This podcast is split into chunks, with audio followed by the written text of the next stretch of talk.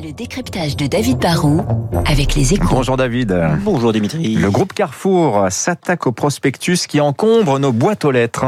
Bah oui, le prospectus, c'est plus qu'un symbole du gaspillage, c'est une réalité. On estime que près d'un prospectus publicitaire sur deux termine directement dans la poubelle. Du coup, bah, la grande distribution, qui veut aussi contribuer à la lutte contre la pollution, cherche à en réduire l'utilisation. Et la dernière initiative vient de Carrefour, qui, à partir de juin, va mener des tests dans deux hyper. Hein. La distribution en boîte à lettres sera supprimée dans les zones de chalandise. On pourra récupérer le prospectus à l'entrée du magasin, demander à le recevoir par la poste ou bien le télécharger sur son smartphone. Pourquoi c'est si compliqué, David, de se passer des prospectus bah Parce que c'est une arme commerciale très efficace. Hein. Il y a plein de consommateurs sensibles au prix, aux, promotions. Et le prospectus, c'est avec la radio un média chaud qui permet de, de capter l'attention. Ça permet de générer de la préférence. En, en 2010, souvenez-vous, Michel-Édouard Leclerc avait déjà dit que son groupe se donnait 10 ans pour supprimer les prospectus, mais le pari n'a pas été tenu parce que les expériences ont montré que si on coupait trop radicalement dans cette communication, bah, le trafic pouvait chuter de 20% ah oui. en magasin. Et dans un métier de, de, gros volume et de marge faible, bah, c'est pas possible. Hein. Le prospectus reste donc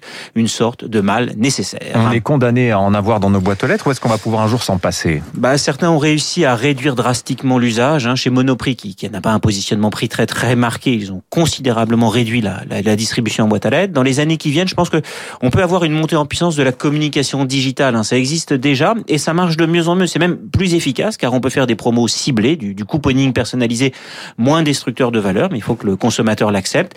Je pense qu'il faudra sans doute garder des, des, prospectus, mais sans doute moins fréquents, mais plus percutants pour les, les grandes périodes de promo comme la rentrée, Noël ou le Black Friday. Comme souvent, on peut faire moins, mais mieux. Oui, le catalogue pour les enfants à Noël, ça c'est quand même, ça reste sympa. Merci David Barou, le couponing, quel mot.